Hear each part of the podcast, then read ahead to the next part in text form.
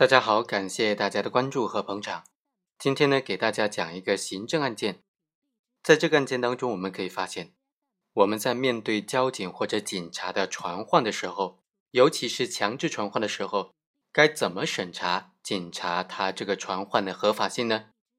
警察在具备什么条件之下对你进行的强制传唤才是合法合理的呢？什么是强制传唤呢？简单的来说，就是警方。将你给强行给带回派出所接受调查、接受处理。好，我们来看看今天这个案件，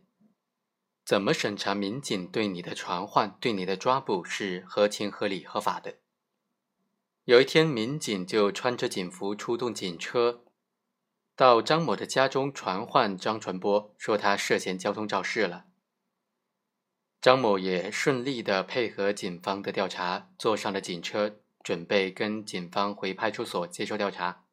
后来，他的父亲张传善以及其他的亲属赶到了现场，阻拦警车离开，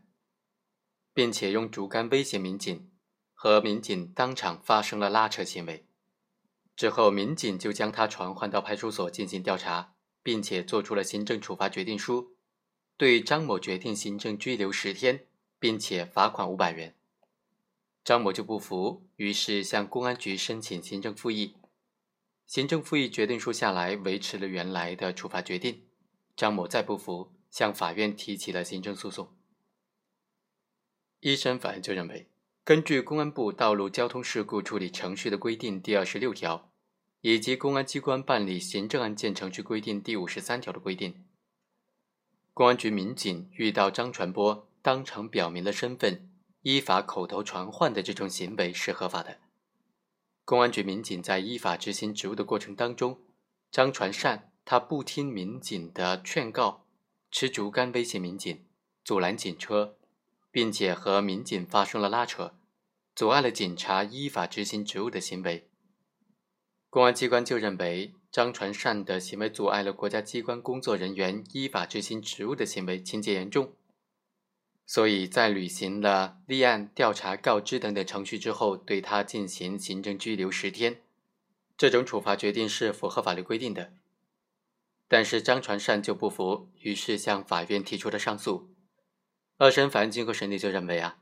根据《治安管理处罚法》第七条的规定，公安局负责本行政区域内的治安管理工作，具有作出本案当中涉诉的行政处罚决定书的法定职责。依法执行公务是指国家机关的工作人员依照法律、行政法规或者规章的规定，在法定职权范围之内履行职务的行为。依法执行公务的任何人不得以任何形式妨碍或者是拒绝。认定阻碍依法执行公务的前提是国家机关工作人员是否有依法履行职务的行为。公安部道路交通事故处理程序规定第十条就明确规定说。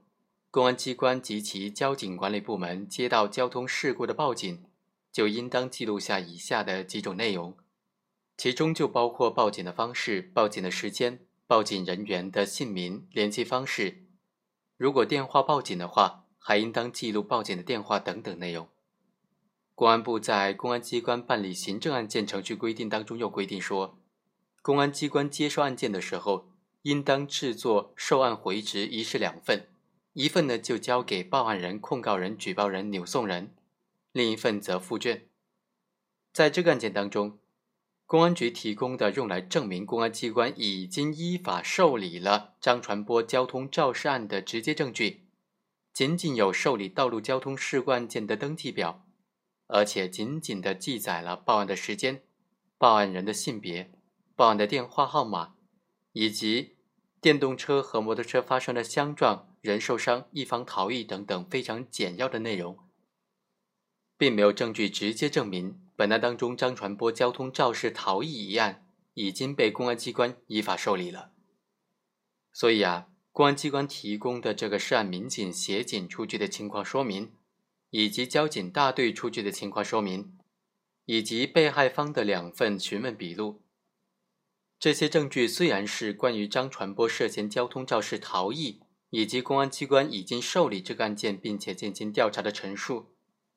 但是这些证据都是形成在二零一四年的九月十二日，上诉人张传波采取了推搡、谩骂等等手段阻碍民警口头传唤的这个行为发生之后的。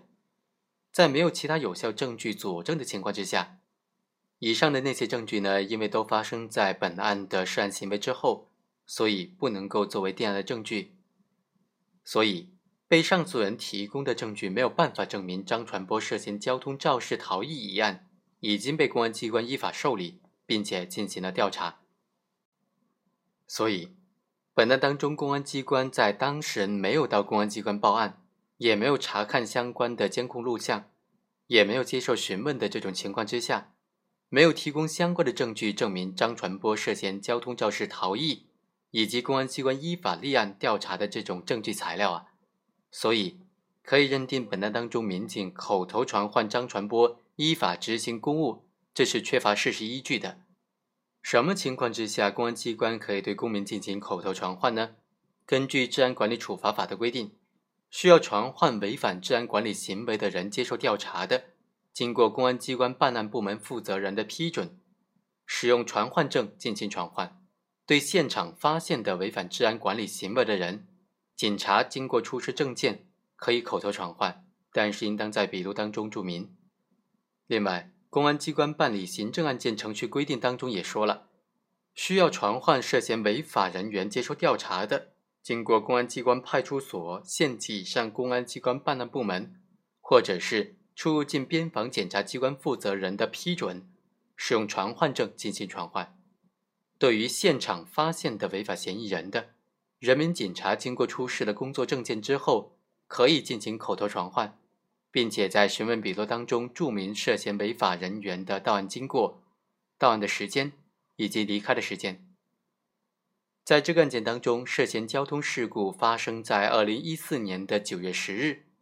涉案的民警在已经知道张某的姓名以及住址的情况之下，直到二零一四年九月十二日才对张某做出的口头传唤的这个决定，而且在现场进行了口头传唤。这既非是人民警察在违反治安管理行为的实施现场发现或者抓捕了违法人员的行为，也不是人民警察在进行案件的调查或者日常工作当中发现或抓获已经受理的治安案件违法行为人的情形，所以完全不符合口头传唤的法定情形，对他的传唤程序上是违法的。因此，法院认为，本案当中。张传善虽然确实有采取推搡、谩骂等等手段，阻碍涉案的民警带走张传波，但是在公安机关提供的证据呢，没有办法证明涉案的这个行政处罚决定书当中认定的涉案民警是依法执行公务的事实，以及传唤张传波符合口头传唤的法定情形。所以，法院认为本案当中公安局作出的被诉的行政处罚决定书。它是认定事实不清的，证据不足的，应当撤销。好，以上就是本期的全部内容，我们下期再会。